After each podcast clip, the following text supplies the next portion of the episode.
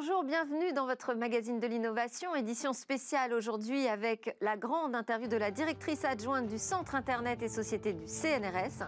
Francesca Musiani se passionne pour les infrastructures et comment elles sont utilisées comme un outil de pouvoir. Elle nous expliquera notamment comment une architecture peut déstabiliser toute une économie ou encore de quelle façon des choix technologiques a priori purement techniques eh bien, deviennent des instruments de résistance politique. Alors ce sera votre interview, Francesca Musiani, dans quelques instants. Nous allons d'abord écouter en première partie Jérôme Bouteiller, qui euh, est en visio avec nous aujourd'hui, fondateur d'Écran Mobile. Il nous chroniquera l'actu du mobile de la semaine. Et nous écouterons également Alain Staron, qui est installé à nos côtés, spécialiste des business disruptifs, qui nous dira ce qu'il pense de l'annonce récente du groupe Fiat Chrysler qui ouvre des magasins de mobilité. Et puis, en fin de cette émission, nous reviendrons à la science avec Cécilia Sévry et son rendez-vous dans l'espace qui sera dédié aujourd'hui aux astéroïdes. Alors tout de suite, place à l'actu du mobile. Bonjour Jérôme Bouteiller. Bonjour Delphine. Alors vous n'êtes pas en plateau ce matin, vous êtes derrière votre smartphone. Ça tombe bien, c'est pour nous parler du marché des smartphones. Oui, bonjour Delphine. Euh, comme chaque trimestre, l'Institut Canalys a livré son analyse du, marché des smartphones, un marché colossal à 1,4 milliard d'unités vendues euh, par an, mais qui affiche euh, depuis 2017 une légère baisse, hein, preuve de, sa maturité ou d'une certaine saturation des consommateurs. Le troisième trimestre 2020 n'échappe d'ailleurs pas à cette règle, puisqu'avec 348 millions d'unités écoulées en trois mois, il affiche une baisse de 1% par rapport au troisième trimestre 2019, mais une hausse de près de 22% euh, par rapport au deuxième trimestre 2020 qui était marqué euh, par la crise du Covid. alors, qui sont les champions euh, des constructeurs de smartphones? Alors, euh, la première information, c'est que Samsung est redevenu numéro 1 mondial du smartphone. Hein. Euh, euh, il a écoulé plus de 80 millions de smartphones ce trimestre contre 79 millions au troisième trimestre 2019. Il voit sa part de marché remonter à, 23%. En gros, près d'un smartphone sur quatre vendu dans le monde est un Samsung. La seconde information, c'est que le chinois Huawei, hein, qui s'était hissé à la première du classement, et donc a reculé à la deuxième place. Il a écoulé que 51 millions de smartphones ce trimestre contre 60 67 millions il y a tout juste un an. Euh, sa part de marché retombe sous les 15%, mais lui permet de conserver une extrémiste sa deuxième place. Hein. Pour sa défense, il faut rappeler que Huawei avait été sanctionné euh, par, euh, par la Maison-Blanche et par Donald Trump et que un smartphone était livré sans les applicatifs Google, ce qui avait pu effrayer certains consommateurs. Et la troisième information notable, c'est que Apple est relégué à la quatrième place du segment. Le retard de l'iPhone 12, également pour cause de Covid-19, n'a pas permis aux constructeurs californiens de réaliser un, bon mois de septembre et il n'a écoulé que 43 millions d'unités au troisième trimestre 2020 en retrait de 1%. Mais alors Jérôme, dites-nous qui se hisse à la troisième place sur le podium? Eh bien, c'est un autre constructeur chinois, euh, Xiaomi, qui se hisse ce, trimestre à la troisième place du podium, donc devant Apple, mais euh, juste derrière Huawei. Avec 45 millions de smartphones écoulés ce trimestre, euh, Xiaomi s'octroie 13,5% de part de marché et affiche surtout une croissance très spectaculaire de plus de 45% d'une année sur l'autre. si cette dynamique se maintient, Xiaomi pourrait devenir numéro 2 mondial devant son compatriote Huawei, voire numéro 1 mondial l'année prochaine devant Samsung. Impressionnant. Est-ce qu'il y a d'autres marques chinoises à surveiller? Oui, alors la, Chine place déjà deux marques hein, euh, sur le podium mondial avec euh, Xiaomi et euh, Huawei, mais derrière, il y a d'autres marques qui sont en train de monter en puissance. dans le top 10 mondial, on peut par, exemple citer les marques Vivo, Oppo, Realme, OnePlus, que vous connaissez sans doute, et qui appartiennent toutes au groupe BBK Electronics, hein, un groupe basé à Shenzhen, hein, dans, le, dans le sud de la Chine, et qui est déjà numéro un dans certains pays comme en Inde. On peut également euh, citer le groupe euh, Tino, qui n'est pas forcément connu euh, sous ce nom en France, mais on connaît ses smartphones Wiko, qui affichent un excellent rapport qualité-prix, qui, ont un certain succès en France. Et enfin, évidemment, évoquer la marque Lenovo, très connue sur le marché des PC portables, hein, puisqu'ils sont numéro un mondial, et qui a récemment racheté la marque Motorola pour se développer sur le segment des smartphones. Et vous iriez jusqu'à dire qu'on se dirige vers un monopole chinois? Oui, on peut dire que le téléphone mobile a été inventé dans les années 70 par euh, les États-Unis, euh, notamment par la marque Motorola, puis il a été démocratisé par les Européens avec les marques euh, Ericsson ou surtout Nokia. Mais aujourd'hui, c'est clairement une spécialité asiatique, japonaise, sud-coréenne et désormais effectivement majoritairement chinoise. Hein. La quasi-totalité des smartphones sont fabriqués aujourd'hui en Chine, même l'américain Apple, hein, il sous-traite la fabrication de l'iPhone chez Foxconn. Et aujourd'hui, la Chine ne veut plus se limiter à être l'usine du monde. Elle crée ses propres marques. Elle les distribue également via ses marketplaces et elle veut aussi monter en puissance dans la technologie matérielle et, logicielle. Pékin n'a pas du tout apprécié hein, les attaques des États-Unis contre son champion Huawei.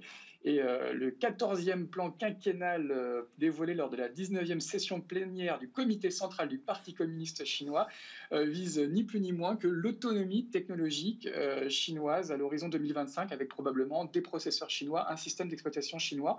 Donc pour les Occidentaux qui avaient un petit peu euh, naïvement délocalisé euh, leurs usines en Chine dans les années 2020, il est sans doute trop tard pour réagir et une fois de plus, ce grand pays communiste nous donne une leçon de capitalisme. Francesca Musiani, vous avez une réaction sur ce désir d'autonomie technologique de la Chine? Oui, alors c'est vrai que la, Chine se propose comme un modèle de euh, ce qu'on peut appeler de souveraineté technologique, souveraineté numérique depuis déjà assez longtemps. Ils ont leur propre modèle à eux pour faire ça. On pourra reparler dans l'interview de comment des différences, par exemple, avec la Russie, qui euh, tend vers le même objectif, mais avec des moyens différents et un historique différent aussi. En ce qui concerne la Chine, c'est vrai qu'ils sont devenus euh, pas seulement l'usine du monde, mais vraiment il, il y a toute une démarche de conception toujours, toujours plus complexe et toujours plus pointue qui est relocaliser de plus en plus en Chine et, en termes des services Internet, même comme les moteurs de recherche, les réseaux sociaux.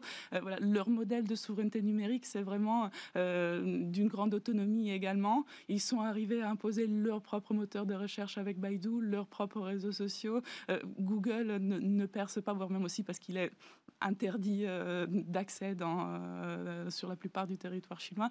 Donc c'est vrai que l'ensemble de tous ces, ces composantes-là, ça donne un pays qui est très autonome du point de vue de l'Internet national, avec euh, voilà, toutes les critiques que cela peut euh, engendrer aussi du point de vue de, de la surveillance euh, et, et, de la censure de ses citoyens. Mais ils sont une grande machine industrielle. On parlera à l'occasion de, votre interview tout à l'heure aussi du modèle de la Russie que vous mhm. étudiez de près. Jérôme Bouteiller, juste une news, une dernière news. Je sais que vous en avez plusieurs à partager hein, aussi sur la Chine et les États-Unis. juste une pour terminer sur l'actu mobile de la semaine ah, Peut-être sur euh, la 6G, on sait que les, Américains euh, veulent revenir un peu dans la course dans la téléphonie mobile. Et alors que la 5G hein, fait ses débuts de part et d'autre de l'Atlantique, euh, les Américains ont lancé la Next G Alliance. Euh, qui est une association qui va regrouper des opérateurs mobiles comme AT&T, Verizon, Time Mobile, des, fournisseurs de technologies comme Ciena, Qualcomm et, VMware, et surtout des éditeurs de logiciels hein, comme euh, Facebook ou Microsoft. L'ambition, c'est de développer euh, avant la fin de cette décennie donc une 6G, une 6G peut-être plus logicielle que matérielle, et qui vise des débits qui se chiffreront en dizaines de gigabits par seconde si tout se passe bien. Merci beaucoup Jérôme Bouteiller pour ces actus euh, en direct de chez vous depuis votre smartphone sur le business du mobile. On enchaîne avec euh, Alain Starot. Bonjour Alain. Bonjour Delphine. Alors, vous êtes l'auteur d'un ouvrage que j'ai présenté ici la semaine dernière. D'ailleurs, je vais rappeler le titre Autodisruption, la transformation digitale des produits et services de l'entreprise. Vous avez à cette occasion développé l'idée qu'il euh, y avait quelque chose d'important à prendre en compte dans la transformation numérique, c'était l'autodisruption, autrement dit, créer son propre concurrent euh, pour ne pas se faire doubler et garder un coup d'avance. Alors aujourd'hui, euh, ce qui m'intéresse, c'est d'avoir votre regard sur euh, l'actualité euh, économique sous cet angle de la disruption. Et ce qui vous a intéressé là cette semaine, c'était mercredi, c'était une annonce du groupe Fiat Chrysler qui ouvrait des magasins de mobilité. Magasins de mobilité. Alors qu'est-ce que ça veut dire déjà peut-être hein? En fait, c'est vrai que c'est difficile aujourd'hui, ces temps-ci, pour un fabricant automobile de se développer correctement, en particulier en ville. Hein, il n'y a pas qu'à Paris, mais on n'aime pas trop la ville, la voiture en ville. Euh, et, pourquoi? Bah, Parce qu'aujourd'hui, vous avez d'une part des offres de transport en commun très développées, d'autre part des embouteillages sans fin pour les voitures, et donc des offres alternatives qui se développent. Et si on veut être confortablement installé, on a le taxi ou le VTC et sa voiture. Donc, si on ne peut plus vendre des voitures, peut-être qu'on peut les louer. Et c'est tout l'objet du Mobility Store de se dire, je vais installer des endroits dans lesquels je vais pouvoir louer des voitures. Donc c'est une agence de location en fait. C'est une agence de location qui dit je peux louer à l'heure, sauf que avec 400 magasins dans toute l'Italie, ça en fait pas beaucoup près de chez soi, et donc je vais pas passer deux heures dans les transports pour louer une voiture pour une heure. Donc on voit bien que la difficulté du modèle tient en particulier au fait qu'on a assez peu de points de vente. Et donc s'il faut y aller, je vais louer pour quelques jours, quelques mois la, bonne chose dans ce système, c'est que si vous louez une voiture dans le groupe Fiat Chrysler, vous pouvez louer la voiture que vous souhaitez. Donc ils ont mis en place une offre intéressante qui est que vous pouvez louer un jour une petite voiture, un autre jour une citadine, voire une Maserati pour euh, les grandes occasions. Euh, Et pour la durée de notre choix, en fait En fait, c'est limité à 60 jours dans l'année. C'est un abonnement mensuel, donc on paye tous les mois pour quelques jours par an. C'est très chic parce qu'on peut le faire sur Amazon, donc ça se veut moderne, hein. on peut prendre sa location sur Amazon, mais c'est surtout réservé aux possesseurs d'une Fiat 500. Autrement dit, ça ne remplace pas la voiture, ça rend votre voiture à géométrie variable.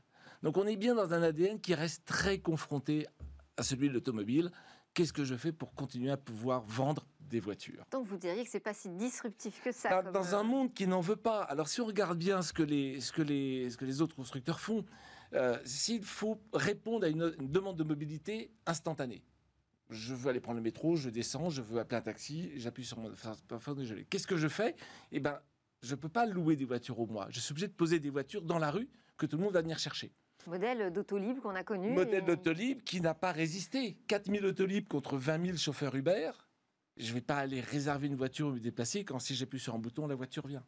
Chernao, qui est la filiale de Daimler et de BMW sur ce sujet, va un cran plus loin. Elle vous livre votre voiture. C'est comme si l'autolib arrivait en bas de chez vous, au coin du, euh, devant le café. Euh, c'est pas mal, mais il faut quand même réserver. Donc il semblerait qu'aujourd'hui, si on veut répondre à une demande instantanée, on n'a pas d'autre solution que de mettre un chauffeur dans la voiture qui apporte la voiture devant chez soi. Et c'est donc Uber. C'est peut-être aussi le plus économique parce que ça coûte très cher de mettre des voitures disponibles partout dans la rue qu'on peut prendre à n'importe quel moment. Exactement, c'est le plus économique. Et donc aujourd'hui, le, aujourd'hui à l'instant T, hein, le bon mouvement pour un constructeur automobile est peut-être de se lancer dans les VTC. Si on regarde les VTC, le dernier VTC libre s'appelait chauffeur privé, a été racheté par qui? BMW Daimler. Et quand vous dites ça, euh, se lancer dans le VTC, c'est fournir la voiture ou acheter vraiment le service? Et alors voilà, si on fournit la voiture, eh bien on fait comme Renault qui vend des voitures à Uber, on fournit quelques voitures, Uber détruit le marché de la voiture puisque en fait avec une voiture et un conducteur, on transporte plein de gens plutôt que de garder ma voiture au garage. Donc j'ai moins de voitures vendues. Donc quand je vends des voitures à Uber, je vends des voitures à mon fossoyeur. C'est ah. un peu direct et c'est quand même un peu compliqué. Donc ça ne suffit pas. Euh, Toyota, par exemple, investit dans Uber en se disant si jamais le marché change, je serai quelque part, j'aurai un peu de la valeur de ce nouveau marché des voitures distribuées, enfin conduites par des chauffeurs pour être plus près des gens. Est-ce qu'il faut s'arrêter là? En fait, quand on regarde bien ce que fait Toyota avec Uber, ils vont un cran plus loin. Ils se disent c'est quoi le coup d'après? Quand on investit, il vaut mieux regarder ce qui va se passer après. le coup d'après, c'est les voitures autonomes. Toyota et Uber co-investissent dans les véhicules autonomes. Et quelle est la force d'un véhicule autonome? C'est que votre autolib, ben, il vient vous chercher. Alors donc, pour conclure, on dit quoi? Disruptif, pas disruptif, ah. le magasin de mobilité de Fiat Chrysler? Pour conclure, je pense que c'est une tactique très court terme qui ne va pas pouvoir résister très longtemps. La bonne nouvelle, c'est qu'à côté, Fiat Chrysler a un deal avec Waymo pour développer des véhicules autonomes. À suivre.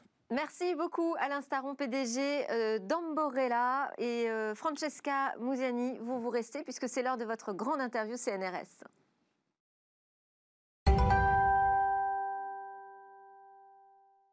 Francesca Musiani, c'est l'heure de votre grande interview. Alors, vous êtes docteur en socio-économie de l'innovation, euh, directrice adjointe du Centre Internet et Société du CNRS, que vous avez d'ailleurs cofondé avec une autre chercheuse, Mélanie Dulon de Ronet. Votre spécialité, c'est l'étude de la gouvernance de l'Internet. Vous regardez comment l'infrastructure technologique est utilisée comme outil de pouvoir. Première question très simple déjà, à quoi ressemble cette infrastructure qui est Internet que nous utilisons tous les jours? Alors, c'est une question à, la fois simple et, compliquée de réponse. Euh, c'est simple parce qu'on a d'instinct tout, tous une petite idée de qu'est-ce que c'est qu'une infrastructure. C'est quelque chose de, en général de très concret et matériel qui sert à soutenir euh, les activités euh, humaines hein, en tout genre.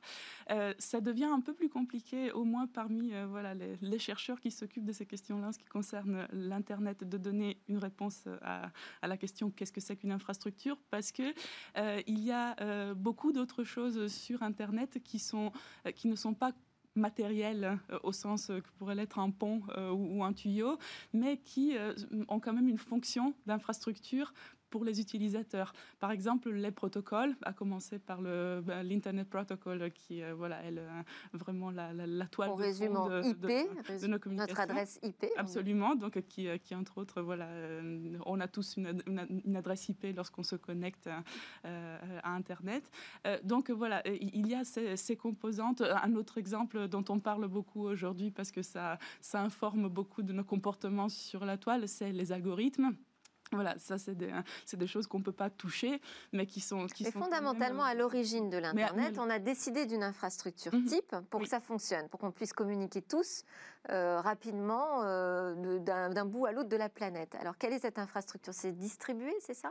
Oui, alors c'est une infrastructure, ou plutôt une architecture, dans ce sens. Oui. L'infrastructure, voilà, si, si, on prend les... L'infrastructure, ce sont les tuyaux C'est les tuyaux, euh, au moins au, début, et l'architecture, voilà, c'est le modèle qui, qui sous-tend nos communications, la façon dont les paquets sont distribués dans l'Internet et tout ça. Et donc, effectivement, l'Internet est né comme comme un réseau qui devait se passer de points de, contrôle et de, passage obligatoire. Et donc, c'est né comme quelque chose de distribué où des, paquets pouvaient prendre des, euh, des, directions différentes pour arriver euh, à leur destination. Et euh, le, le modèle de fond de l'Internet est encore ça, mais par ailleurs, au fur et à mesure que ça devenait un phénomène de masse et un phénomène économique et euh, un phénomène d'intérêt euh, de puissants acteurs, euh, il y a eu plusieurs points de contrôle qui ont été introduits. alors lesquels? Qu'est-ce qu'on a aujourd'hui comme point de contrôle? Alors il, y en a qui, sont, qui ont trait à l'infrastructure matérielle.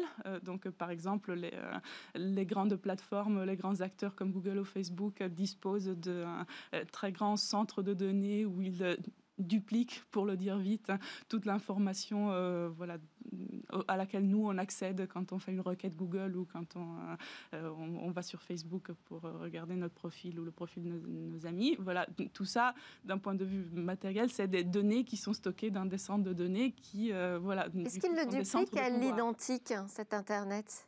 Alors oui, c'est euh, euh, disons que quand on quand on va chercher une information sur Google, euh, c'est on, va toujours chercher quelque part dans les centres de, données de Google qui qui ont effectivement dupliqué cette information. Ça change quelque chose par rapport à ce qu'on pouvait avoir avant, où on allait directement dans les centres distribués? Alors, ce qui, ce qui change, c'est que Google dispose d'un certain nombre d'algorithmes pour euh, nous euh, proposer certaines informations en priorité euh, plutôt que d'autres. Donc, c'est, je ne sais pas si, si c'est déjà arrivé à quelqu'un de, d'arriver à la deuxième page d'une, d'une requête Google. Voilà. non, en général, ce qu'on regarde, c'est les premiers 10, peut-être 5 résultats qui, qui, qui, nous, qui nous reviennent de, de, notre requête. Donc, le fait que Google nous propose en priorité sur la base de son algorithme certaines informations plutôt que d'autres est, vraiment très importante pour euh, notre accès. Ça, permet de, ça leur permet de transformer en fait euh, la vision qu'on peut avoir d'Internet. Et on n'a pas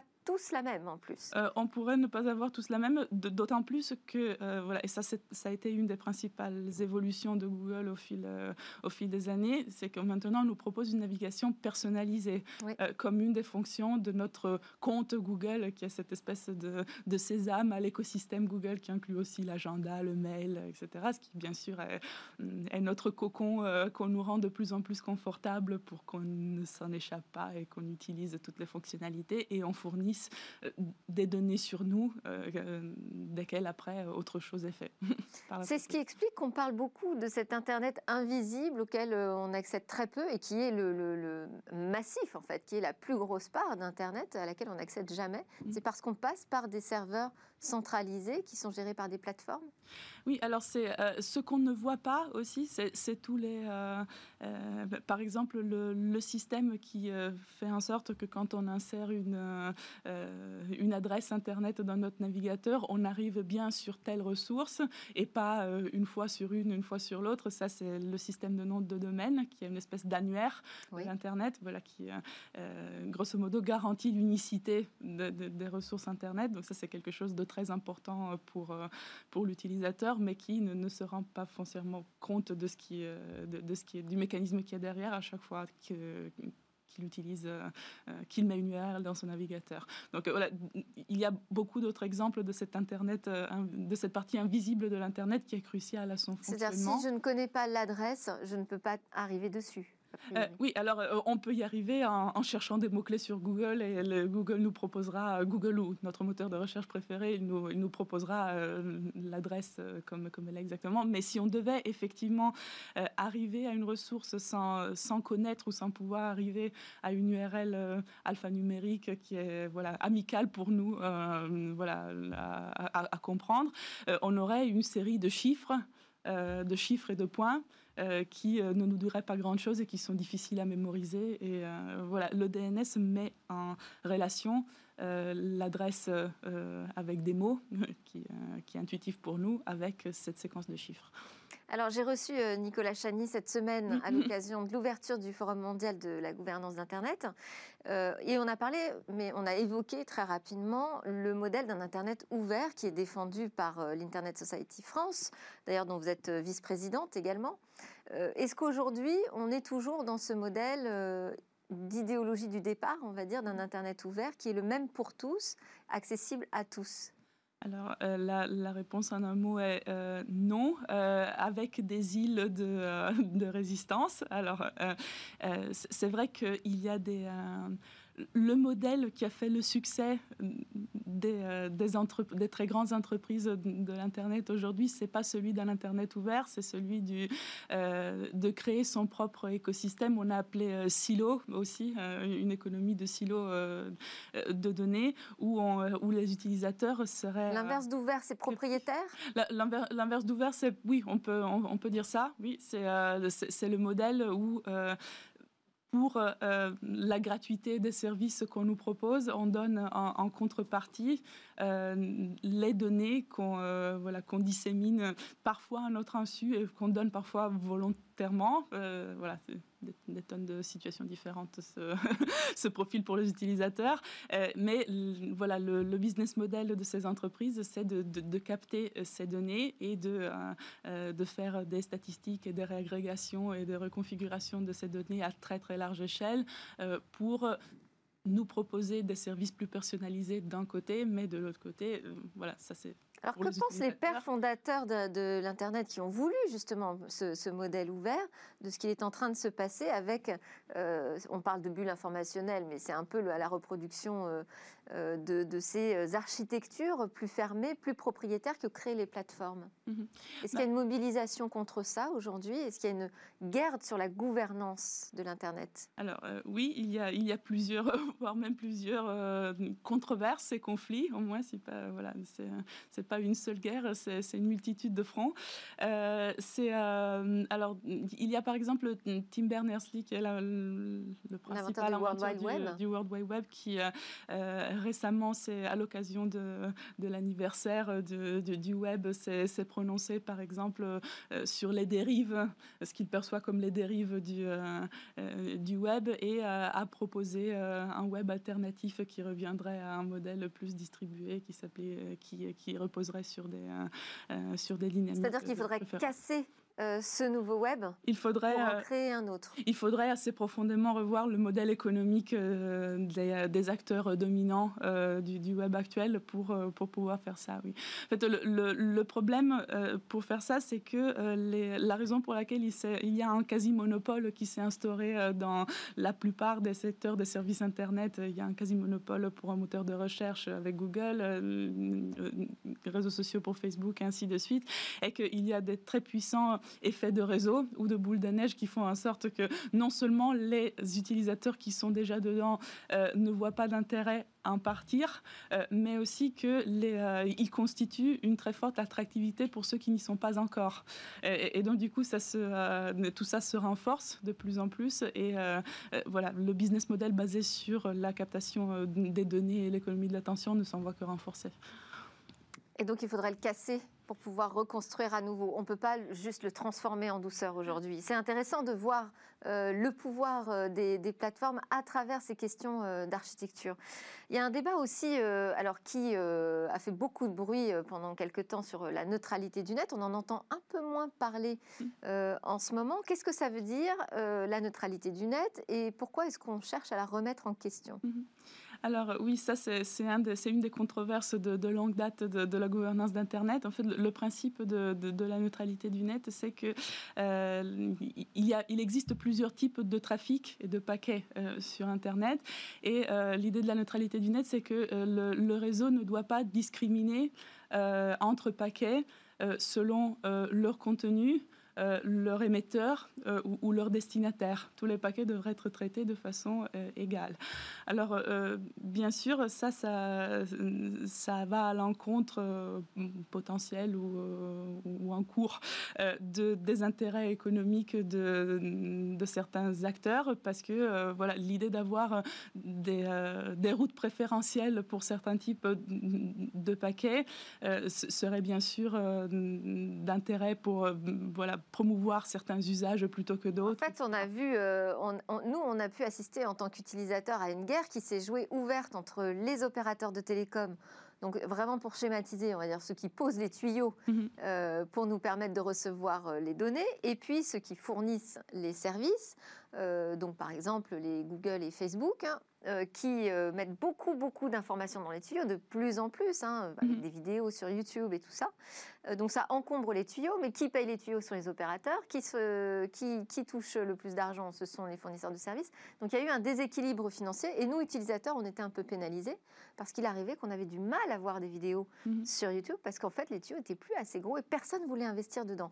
Comment cette question très business est en train de se se résoudre et euh, qu'est-ce que ça va avoir pour conséquence Est-ce que l'utilisateur va avoir du coup davantage de bandes passantes avec tous les services partout de la même façon ou est-ce qu'on va, on se dirige vraiment vers des réseaux euh, dédiés à certains services avec des prix différenciés pour les utilisateurs? Mmh euh, alors, ça, c'est euh, euh, c'est une question qui a été cyclique, en, fait. Donc, on ne peut qu'en partie prévoir comment ça va se, comment ça va se, se, passer dans le futur. Aussi parce qu'il y a des, des, nouvelles technologies qui se superposent, voilà, qui, entrent dans le jeu entre-temps. La 5G, par exemple Voilà, donc on a, on a parlé de, de, comment l'Internet des objets pourrait, pourrait remettre encore une fois en discussion voilà, la prochaine frontière de la neutralité du net, parce que si des millions d'objets se connectent dans un, espace de temps relativement réduit, euh, ça, devrait poser euh, probablement des déséquilibres et donc il faudra faire des choix. C'est un argument qu'on met, met en avant. Et euh, en termes de la 5G également, on Mais là, sur la neutralité du net avant même la 5G, est-ce que le, le discours est apaisé? Est-ce qu'il y a des solutions qui ont été trouvées? Euh, bah, alors, il y, a des, euh, il y a eu des, euh, des, accords qui ont, qui ont été passés. Il y a eu des régulations qui, plus ou moins contraignantes qui, qui sont entrées en, fonction selon, selon les États. Donc, du coup, aux États-Unis, dont on parle beaucoup en ce moment, la, Federal Communication Commission, qui, qui, qui est l'autorité de régulation des télécommunications, c'est toujours battu et, ça a été voilà, toujours un débat très compliqué. Battu de quel côté hmm, Pardon? Battu de quel côté? Battu pour qui? Euh, C'est battu pour que, la, pour que la neutralité du net soit, euh, reste euh, autant que possible. Hein. Donc ça veut dire pour que les fournisseurs de services participe davantage aux frais d'infrastructure. Pour que, oui, pour que le gâteau soit, soit mieux réparti, absolument. Et, euh, et par ailleurs, dans d'autres endroits du monde, il y a eu des, initiatives euh, controversées comme Free Basics, euh, par exemple, en Inde, où voilà, la neutralité du net aurait été complètement mise, à, mise à plat parce que la, on, on, aurait fourni pour la première fois à des utilisateurs qui n'étaient pas encore connectés à l'Internet une version tout à fait customisée de l'Internet euh, où euh, seulement certaines pages auraient été accessibles, certains, seulement certains sites auraient été accessibles, euh, notamment ceux des entreprises qui auraient payé pour. Oui, donc encore une fois, on voit comment des choix technologiques, d'infrastructures, d'architecture, des décisions qui nous dépassent, hein, de financement, des tuyaux qui passent sous les océans, peuvent avoir des conséquences sur la manière dont on reçoit, nous, l'information mmh. et dont on accède à Internet. On, a commencé à l'évoquer la 5G. comment est-ce que ça s'organise, cette gouvernance sur les réseaux? Parce qu'on va avoir effectivement plein de nouveaux appareils qui vont se connecter mmh. à Internet. Est-ce qu'il y a des enjeux là aussi de pouvoir avec cette multiplicité d'objets très différents? On a des objets comme... Mmh je ne sais pas, des lampes euh, dans les maisons, mais aussi euh, des voitures, des routes dans les smart cities, qui vont toutes se connecter au réseau. Qui seront euh, les prioritaires Comment vont se répartir les, pouvoirs? Oui, alors c'est oui, justement le, nœud du, débat actuellement. Mais je pense qu'il, pour le moment, en ce qui concerne la 5G, le, le, débat n'est pas encore tranché sur la mesure dans laquelle le réseau 5G va pouvoir favoriser vraiment euh, tel ou tel autre usage et aussi euh, si les, usages qui sont maintenant surtout dans, dans la tête de, développeurs, de concepteurs, euh, d'industriels se passeront effectivement. oui. Avec, avec un collègue ingénieur, on a réfléchi à un billet dernièrement où effectivement on reposait cette question des usages en disant qu'il s'agit vraiment d'une question très classique de la sociologie de l'innovation. On n'a jamais pu entièrement prévoir les usages d'une technologie. Les usagers ont toujours surpris en reconfigurant euh, une technologie, en euh, se la réappropriant de façon, euh, de façon différente à celle initialement envisagée. Et d'une certaine mesure, les développeurs ont dû faire avec et, reconfigurer. Et là, on a quand même une question aussi de, de, gouvernance entre la société, une partie de la société française, qui dit nous, on n'en veut pas de la 5G. Euh, et l'industrie qui dit on en a besoin, nous, en termes d'infrastructure. Mhm.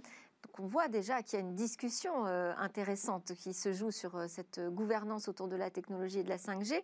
comment est-ce que vous, vous pouvez, chercheurs, puisque vous travaillez, vous étudiez ces questions depuis de nombreuses années, comment vous pouvez aider le régulateur à avancer euh, plus sereinement sur ces questions? Mm. Alors, il y a, euh, je pense qu'il y a une chose que la, que la recherche euh, sur la gouvernance de l'Internet peut faire. Et d'ailleurs, je pense que par rapport à d'autres domaines de recherche, mm, on est, nous, chercheurs de gouvernance d'Internet, plutôt impliqués dans les institutions et dans les instances de société civile, voilà, par rapport à ce qui peut se passer pour d'autres sujets.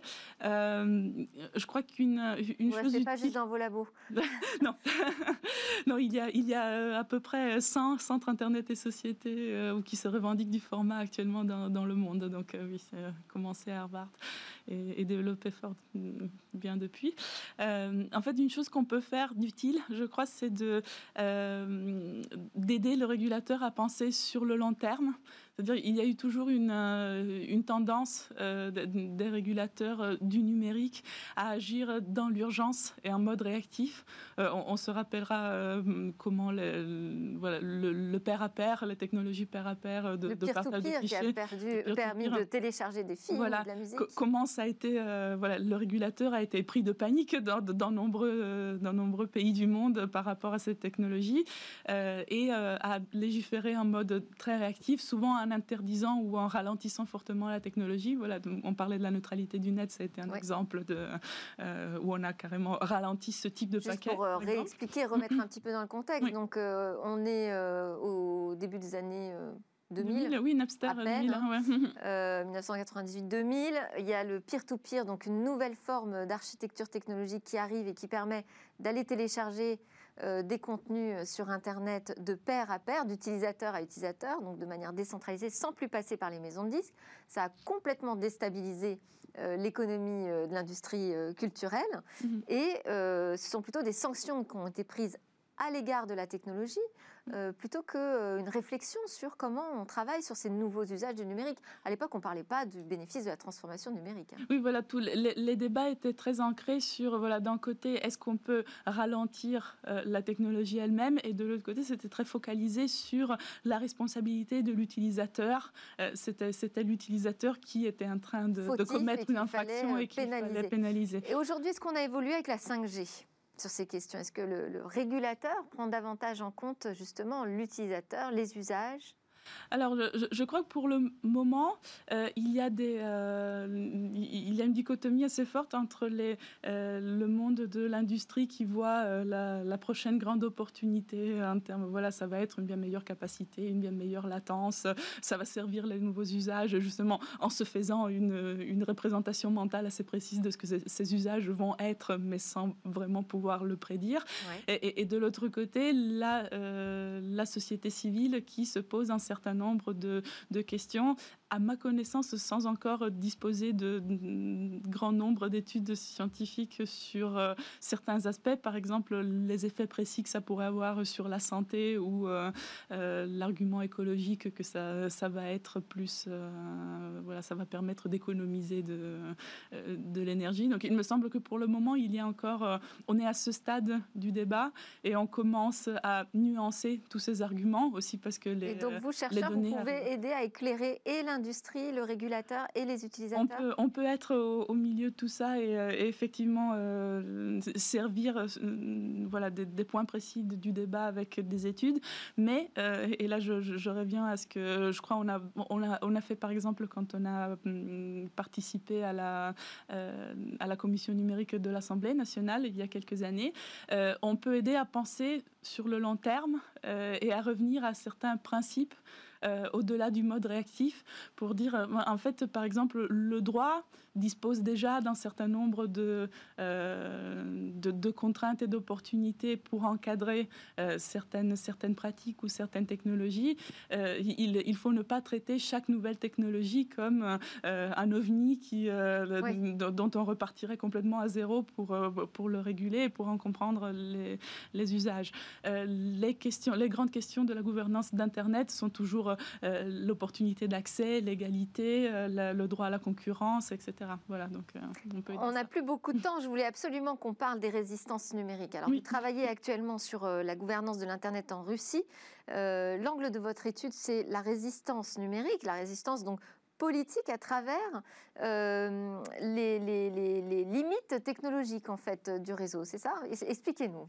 Oui. Alors en fait, avec ce, projet, ce qu'on cherche à faire, euh, c'est de, prendre la Russie comme et son internet euh, comme un laboratoire de certaines tendances qui ont plus largement lieu dans, dans, plusieurs pays du monde en ce qui concerne d'un côté, euh, la très forte envie de l'État russe de mettre en place une souveraineté euh, et une autonomie euh, numérique, on en parlait un peu tout à l'heure, donc rendre vraiment ces, ces, infrastructures et ces opérateurs de réseau le plus en plus, de plus en plus indépendants du réseau global.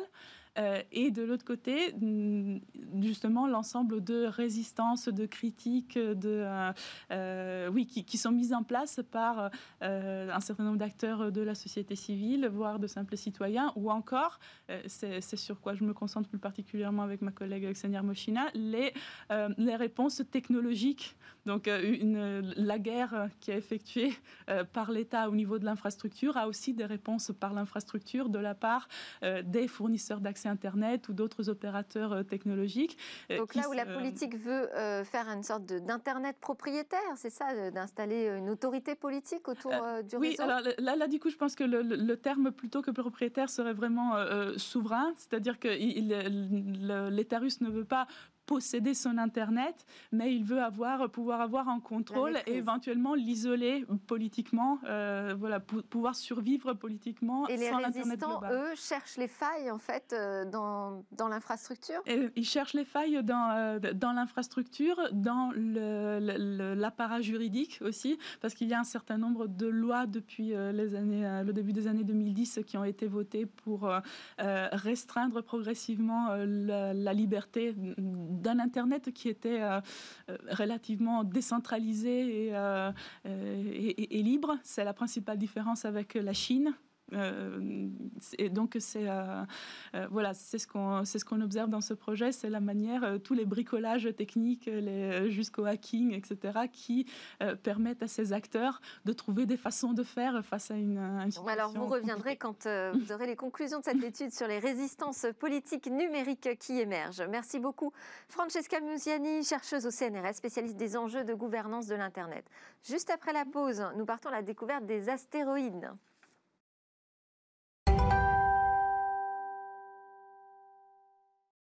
Nous sommes de retour pour la suite de Smart Tech et le rendez-vous de Cécilia Sévry dans l'espace. Francesca Musiani est toujours avec nous. On va parler science. Bonjour Cécilia. Bonjour Delphine. Alors aujourd'hui, vous allez nous parler plus précisément des, astéroïdes. Pardon. En début de semaine, euh, l'un d'entre eux d'ailleurs nous a fait une petite frayeur. Et oui, lundi, un astéroïde est passé tout près de la Terre et il a fait beaucoup parler de lui car on ne pouvait pas précisément à ce moment-là évaluer sa trajectoire.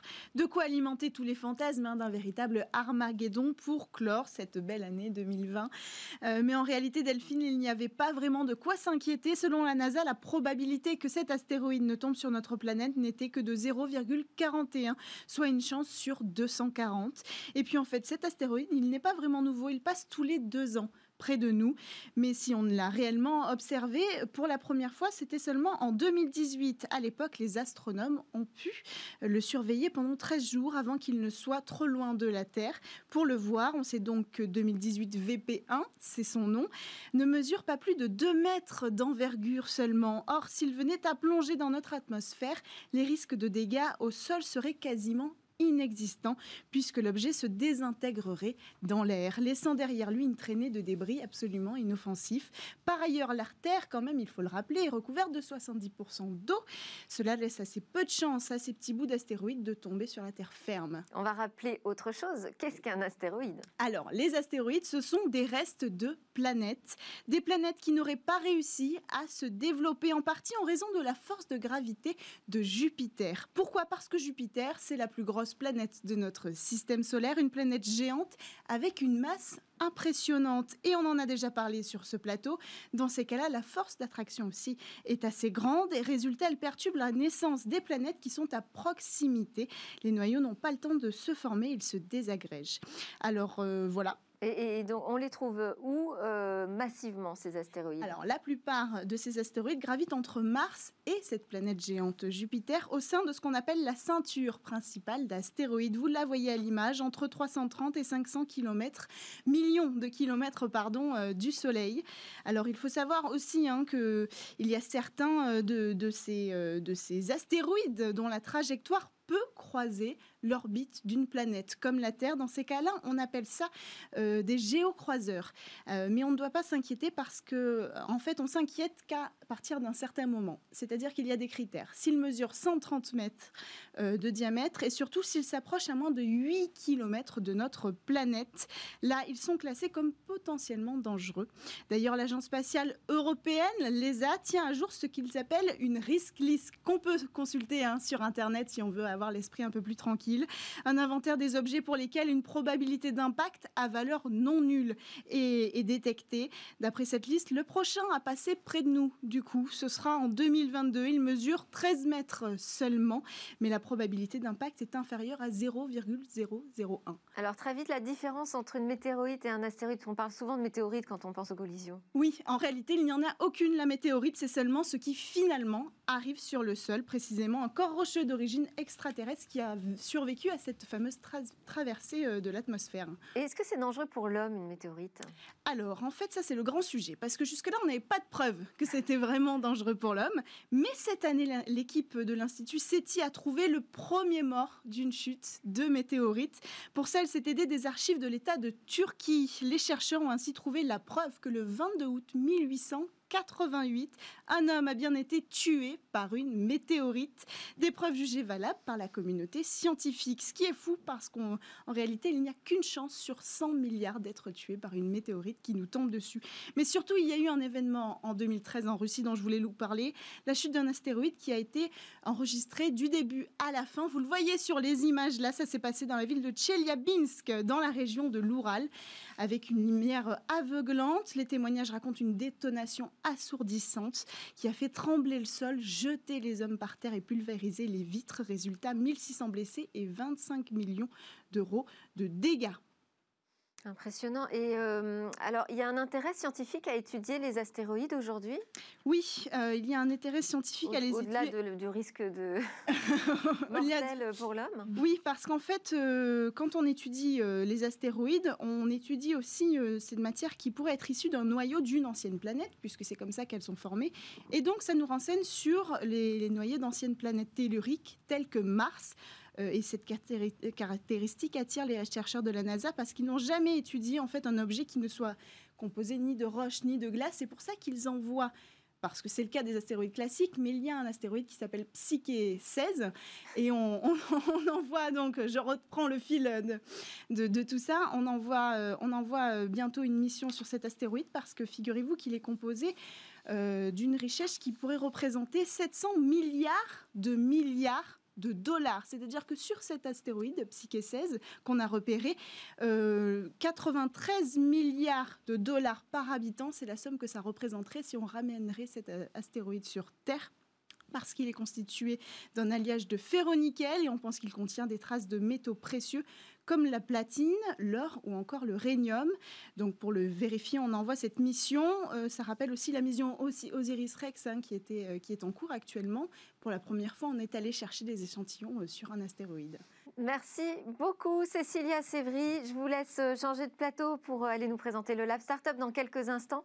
Merci beaucoup Francesca Musiani d'être restée avec nous tout au long de cette émission. Mm. Vous êtes chercheuse au CNRS, spécialiste reconnue pour vos travaux sur la gouvernance de l'Internet. Merci à tous de nous avoir suivis.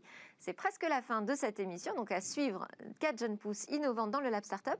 Nous, on se retrouve dès lundi pour de nouvelles discussions sur la tech. En attendant, je vous souhaite un excellent week-end.